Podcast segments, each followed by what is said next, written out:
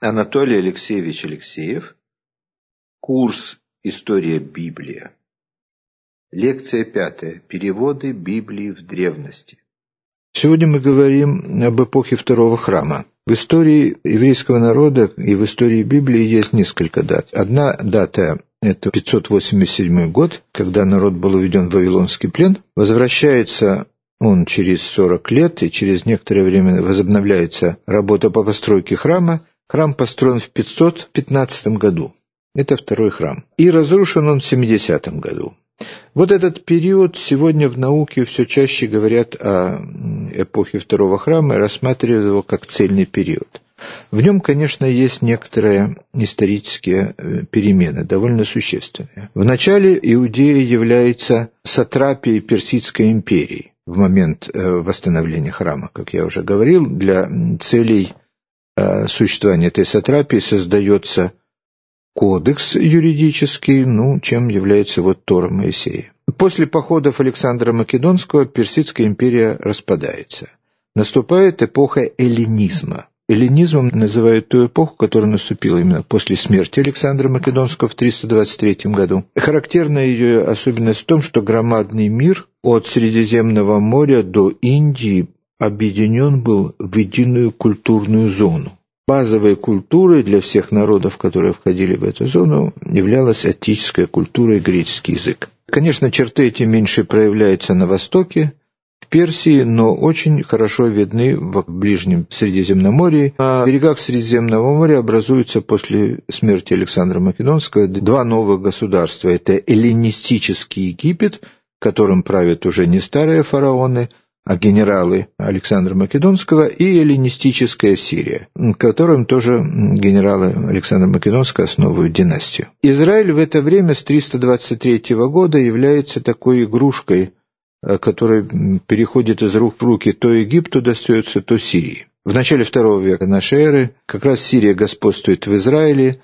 В это время Сирия ведет войны с Римом, проигрывает эти войны, э, ей нужно платить репарации – Тогда она усиливает давление на Палестину, на Иудею, захватывает Иерусалим, и, видимо, сирийские правители подбираются к сокровищам, которые хранились в Иерусалимском храме. Это не единственный случай в истории, когда сокровища национальные хранятся в святилище. Храмы выступали в ту эпоху вроде банков. У них был такой авторитет, э, независимое существование, все были заинтересованы в том, чтобы они сохранялись, и вот поэтому они были также хранителями сокровищ. Это вторжение Сирии вызывает сопротивление, начинается так называемое Маковейское восстание, которое заканчивается победой иудеев, и в результате устанавливается династия Хасмонеев. 167 год – это начало, когда приходят власти Хасмонеи, и в 1937 году династия вымирает сама собой и сменяется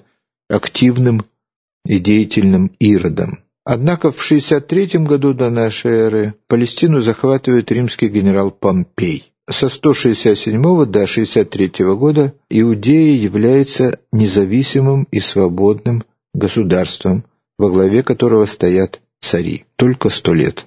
Дальше, после захвата Римом, некоторый благоприятный период при Ироде – потому что Ирод был очень серьезный политик, его отношения с Римом были довольно благоприятные, но после его смерти эта система разваливается. Ироду не удалось основать династию, у него было много детей, он не мог разобраться в своих семейных отношениях. Он сам постоянно ссорился со своими наследниками. После его смерти они стали воевать друг с другом. И, в общем, все это привело к анархии в стране и закончилось восстанием против римлян, в конце концов. Так что римляне предприняли серьезное военное наступление и в 70 году захватили Иерусалим, поскольку он не сдавался до конца, то разрушение города было грандиозным, и вместе с городом погиб храм. Вот этот период, о котором мы сейчас будем говорить. Для этого периода характерно существование синагоги. Вместе с храмом, рядом с храмом была синагога то, чего не было раньше. Я об образовании синагоги уже несколько упомянул. Видимо, она возникла в Вавилоне, где не было никакого официального иудейского культа, где иудаизм стал домашней религией, в семейной религии, отправлялся в семье, Поэтому там возникли вот такие общественные организации, как синагога. Они решали не религиозные задачи, а именно задачи общины. Какие-то там торговые, ритуальные отношения между членами общины. В последующий период, когда появилось э, священное писание, возникла практика чтения синагоги. Со временем синагоги превратились в учебные заведения. Стали местом, где читали и изучали священное писание – мы уже рассматривали это место из книги пророка Неемии, где описывается, как Эзра впервые на помосте деревянном у водяных ворот читал Тору всему населению Иерусалима. Это было по разным оценкам или в 440 году до нашей эры, или в 398 году. И там сказано в восьмом стихе восьмой главы о том, что это чтение сопровождалось толкованиями. Вот первое свидетельство того, что, читая Писание, нужно его как-то объяснять. Значит, это или середина V века, или начало IV века до нашей эры. Почему нужно было это объяснять? Потому что хорошо установленный факт, что во время Вавилонского плена еврейский язык, первоначальный язык евреев палестинских, иудей, был забыт. В плену они перешли на арамейский язык. Арамейский язык – это довольно близкий к эм, еврейскому языку, так что в этом не было большой трудности. Кроме того, он получил распространение в самой Палестине, потому что арамейский язык был языком Вавилона, государственным языком Вавилона, и стал языком Персии после того, как Персия захватила власть. Он так и остался языком канцелярии. Также языком большой литературы, большое литературное наследие. Все, что было еще написано в эпоху шумеров в третьем тысячелетии до Рождества Христова, было переведено на этот арамейский язык. Большая литература и культура существовала. Поэтому Священное Писание, написанное на еврейском языке, не могло быть понятно всем, и возникла необходимость толковать. Устное толкование называется торгум. Торгум – это арамейское слово, и значит ничего больше, как перевод. Но это особый перевод. Со временем, уже в эпоху синагоги, через несколько столетий после возникновения Торгума, появились правила того, как нужно читать Священное Писание. Священное Писание читается обязательно по свитку, по рукописи, тогда как Торгум произносится устно. Делают это два разных человека. Один читает Священное Писание по рукописи, другой, не глядя никуда, устно переводит на арамейский язык то, что он услышал по-еврейски, для того, чтобы все присутствующие понимали это. Там даже определяется, что нужно, чтобы было прочитан очень небольшой отрывок текста, только три стиха. И сейчас же были переведены устно на арамейский язык эти три стиха. У переводчика он называется торгумист или драгоман. Вот наше русское слово драгоман, а известное всем европейским языкам, восходит к тому же корню. Этот переводчик, драгоман, имел право вносить объяснения и толкования в свой торгум. Поэтому торгумы, когда со временем их все-таки написали, они стали записываться – и тоже получили письменную фиксацию, но оказалось, что в одних местах они слишком буквально все переводят, так что трудно понять, что же там, собственно, в оригинале. В других случаях они отступают очень сильно. А некоторые черты у торгумов есть характерные и важные. Например, борьба с антропоморфизмом и антропотеизмом. То есть Бог не должен иметь черты человеческие и не должен испытывать человеческие чувства. Каждый раз, когда встречается, что Бог поглядел, Бог услышал, Бог обонял приятное благоухание, как говорится в книгах Пятикнижия, все это заменяется какими-нибудь описательными выражениями, и в частности, само имя Божие, которое сакрализовалось всегда, также заменяется разными словами. Например, вместо Бог можно сказать «шем» – имя Бога, или рука Бога, тесница Бога, яд. У пророка Исаии как раз есть такое выражение «яд вашем» для обозначения Бога. Его десница, его имя. Так называется в Иерусалиме музей, посвященный Холокосту, жертвам Второй мировой войны. Или можно сказать о Боге «кавод», слава Божия. Или, наконец, что бывает очень часто в торгумах, вместо Бога говорится «мемра», Слово Божие. Это одна такая богословская черта текста. Другая черта историческая или историосовская – объяснение собственных имен. Если читается текст, где говорится о борьбе между жителями Иерусалима и племенем Эдом, которое жило на юг от Иерусалима, родственное семитское племя, но было враждебное иудеям, то часто этим словом «идом» потом заменяются какие-то другие современные государственные образования. Например, когда говорили о Риме уже в более поздних текстах, вместо названия Рима употребляли имя Эдома. И все знали, что Эдом в данном случае обозначает Рим, и это была такая вот уловка не называть не, непосредственного врага, это не всегда было опасно. Или это была такая традиция отождествления новых ситуаций исторических с какими-то историческими ситуациями уже бывшими.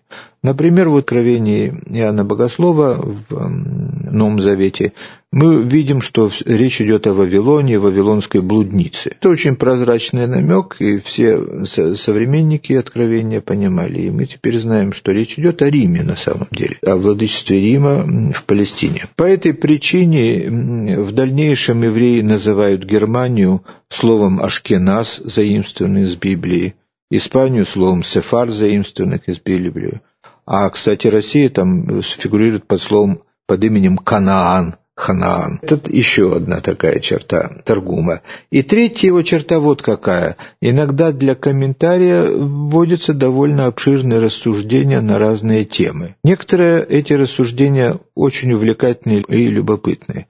Например, в Таргуме а, на книгу «Эсфирь» мы встречаем материал совершенно далекий вообще от темы этой книги, а, почему-то вот а, одному из переводчиков захотелось прокомментировать некоторые обстоятельства книги, и он опустился в очень далекие рассказы. Там э, мы встречаем знаменитую историю отношений Соломона и Асмодея. Когда Соломону нужно строить храм, ему известно, что он не должен обрабатывать камни железом. Это восходит к древнему запрету, который еще был в ранний период, чтобы камни для жертвенника не обрабатывались никаким образом. Значит, что остается кроме железа? Ему неизвестно, а как обрабатывать эти камни, он не знает. Мудрецы ему говорят, что Ашмадай, Асмодей – Асмодей в нашем произношении Ашмадай, демон Ашмадай знает. Значит, нужно поймать демона Ашмадая. Демон живет на высокой горе, и чтобы его поймать, мудрецы Соломона приходят туда, наливают в колодец воду, выкачивают из колодца воду, наливают туда вино. Демон прилетает, хочет пить, смотрит в колодец, видит, что там вино, и говорит, от вина не умудреешь, цитирует там псалтырь, не пьет. Потом некоторое время терпит и все-таки хочется пить, говорит, ну и вино, которое веселит сердце человеку, из книги притчи цитирует, выпивает весь колодец, засыпает. В этот момент его там на него надевают цепи, и так приводит к Соломону. Дальше он объясняет Соломону, что нужно найти шамир. Ну, шамир – это алмаз. И там, в конце концов, очень интересные приключения, как этот алмаз находят. Там какая-то птица имеет этот алмаз в своем распоряжении. Тогда находят гнездо этой птицы, закрывают его прозрачным стеклом, и таким образом птенцы оказываются под стеклом. Птица прилетает, видит, что не может их кормить, летит за алмазом, чтобы разрезать стекло, Тут они из засады выскакивают, хлопают руками, кричат, она пугается, бросает алмаз, улетает. Они его приносят Соломону. Дальше еще множество других очень интересных вещей, потому что Соломон был служитель с двумя головами, разные другие истории. В книге э, «Царств», где описывается мудрость Соломона, только один э, эпизод такого рода приведен, где две женщины спорят о ребенке, чей ребенок, и Соломон его мудро разрешает. А вот в этой книге Эсфирин, оказывается, очень много такого материала приведено просто так, заодно к случаю, потому что это все относится к постройке трона и к Соломону. Этот материал называется «Агада», сказание, рассказ, притча. Его довольно много вот в Таргумах. Другая форма в это время появляется, объяснение Священного Писания называется «Мидраш». Ну, «Мидраш» по-нашему это истолкование – там тоже есть и вполне строгие филологические толкования, а иногда вот такой материал, который связан с фольклором и народной мудростью. Там мудрецы соревнуются, например, в мудрости. Если на поле вырастут ножи, как снять урожай? Такой вопрос. Один задает мудрец, другой говорит, ну возьми ослиный рог и им скосишь это поле. А разве у осла бывает рог? А разве на поле растут ножи? Это называется э, апория. Такой рассказ, который тупиковый рассказ, но где нужно уметь вывернуться. Как отличить масло от черной коровы и от белой, например? Ну, такого рода вот довольно забавные истории постоянно встречаются и в Торгуме, и в Мидрашах. Другой перевод вот такого же рода, этот Торгум, э, перевод на арамейский язык, язык, который был воспринят в Вавилоне, потом получил э, основное применение в Иудее, а в Египте где тоже была большая еврейская колония, там появился перевод на греческий язык, это септуагинта мы называем. Септуагинта, название латинское, обозначает «семидесятница» по-нашему, потому что связано с легендой о том, как произошел этот перевод. Фараон Филопатор, действительно известный исторический персонаж, это было примерно в 280 году до нашей эры – он посетил только что основанную Александрийскую библиотеку, обнаружил, что там все есть книги, кроме Библии. И тогда он распорядился, что был сделан перевод. Посылают людей в Иерусалим, оттуда приходит 72 переводчика по числу, по 6 переводчиков от каждого колена. Они поселяются на острове Фарос и через некоторое время делают перевод, который вот и получает какое-то распространение в греческой письменности. В дальнейшем эта история обросла легендами, например, о том, что они переводили каждый независимо друг от друга, а когда сравнили, оказалось, что у всех все одинаково. К числу этих переводчиков относится Симеон Богоприимец, о котором речь идет во второй главе Евангелия от Луки. Когда он усомнился, что дева в чреве примет и родит, как перевести на греческий? У него была возможность или «партенос» перевести, девственница, или «неанис», молотка женщина, молодая женщина просто. Вот он сомневался, как это родит, и, и как перевести это еврейское слово «альма». Но Дух Святой сказал ему, что не сомневайся, переведи «партенос». И вот он доживает до рождения младенца Иисуса и принимает его во храме и благословляет. Хотя об этом не говорится в Евангелии от Луки, но легенда связала вот эти разные два эпизода в единый рассказ. Не очень понятно назначение септуагенты, вообще говоря. А, некоторые считают так, что поскольку в Египте была большая колония евреев, перевод эм, Пятикнижия был назначен для того, чтобы ввести, так сказать, нормальную государственную жизнь этого, этой общины. Другие считают, что все-таки перевод назначался для богослужебного употребления. Исследование показывает, что септуагинта, вот полный текст Ветхого Завета на греческом языке, возник не сразу, не в одном месте, в течение нескольких столетий. Действительно, Пятикнижие, вероятно, было переведено в третьем веке, книга пророка Исаии и Псалтырь были переведены позже, Тогда как некоторые другие книги, вот «Песнь песни», «Экклезиаст», они были переведены уже в, в конце первого века или в начале второго века нашей эры. То есть перевод растянулся на 300-400 лет. И качество перевода разное. Одни части были переводились как именно торгум для чтения за богослужением, другие части несколько иначе. Например, псалтырь. Псалтырь явно не для того, чтобы объяснять богослужения для того, чтобы можно было петь эти псалмы на греческом языке во время каких-то религиозных ритуалов. Это та письменность, которая появляется в эпоху второго храма и связана с тем, что евреи уже не являются насельниками только самой Иудеи. Они живут в Вавилоне, в Египте, и поэтому у них появляется необходимость переводов – а в переводы и в толкование вставляются разные роды фольклорный материал. Но в это время появляется и много других книг, которые вошли в третий раздел Библии, в раздел Кетувим, Писаний. Ну, там, туда входит сегодня, конечно, много книг, и туда входит книга «Псалтырь», которая очень сложная книга, там 150 отдельных стихотворений, псалмов, и старшие из них, безусловно, связаны с эпохой X века, тогда как поздние, наверное, были написаны в это время. Псалтыри, можно сказать так коротко. Если вся Библия – это э, голос Бога, обращенный к человеку, то псалмы – это голос человека, обращенный к Богу. Это ответ человека. Псалмы содержат молитвы, благодарения, хвалы. И это их было назначение. Они использовались именно и в храмовом богослужении, и в синагогальном богослужении, и во многих других случаях, по-видимому.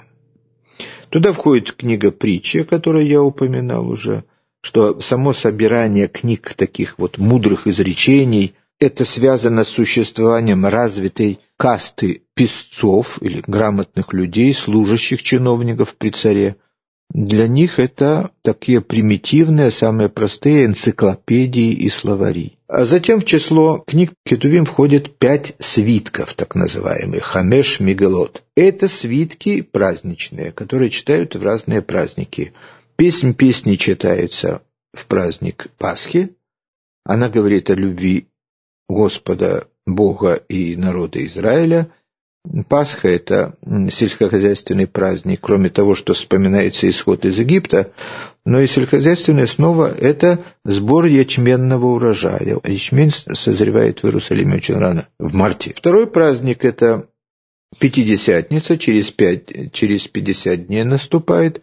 Тогда читают книгу «Руфь». В книге «Руфь» рассказывается, в частности, о том, как Руфь собирает колоски в поле. Пятидесятница – это праздник уборки урожая пшеницы. Третий праздник по времени, по календарю – это 9 Аба, который приходится на наш август примерно. В этом году, кстати, 9 Аба пришлось вот на 9 августа. Это праздник э, грустный, воспоминания о разрушении первого храма в 587 году и второго храма в 70 году. Они в, том же, в тот же самый день оба были разрушены. И в этот день читают плач Еремии, посвященный оплакиванию храма. Четвертый праздник – это праздник Суккот или Кущи по-нашему. Веселый осенний праздник Нового года и уборки винограда. Молодой виноград уже давят, молодое вино пьют. Праздник такой веселый, разгульный. Для того, чтобы не было слишком весело, читают в это время книгу «Экклезиаст», чтобы немножко умерить такую безудержность веселья. И пятый свиток – это праздник Пурим, мартовский праздник, посвященный воспоминанию каких-то мало достоверных исторических событиях, когда еврейский народ в Персии подвергся опасности уничтожения, но как-то счастливым образом спасся. И вот в честь этого читают книгу Эсфирь, где описано это событие. Ну, на самом деле, может быть, это тоже связано с э, некоторым, с календарным делом. Дело в том, что в Вавилоне э, мартовский Новый год празднуется в марте. Может быть, э, поэтому и установился праздник Пурим как праздник мартовского Нового года. Кроме того, да, Септуагинта, значит, получила распространение, исключительное распространение во всем греческом мире, и дальше она послужила основой для некоторых других переводов.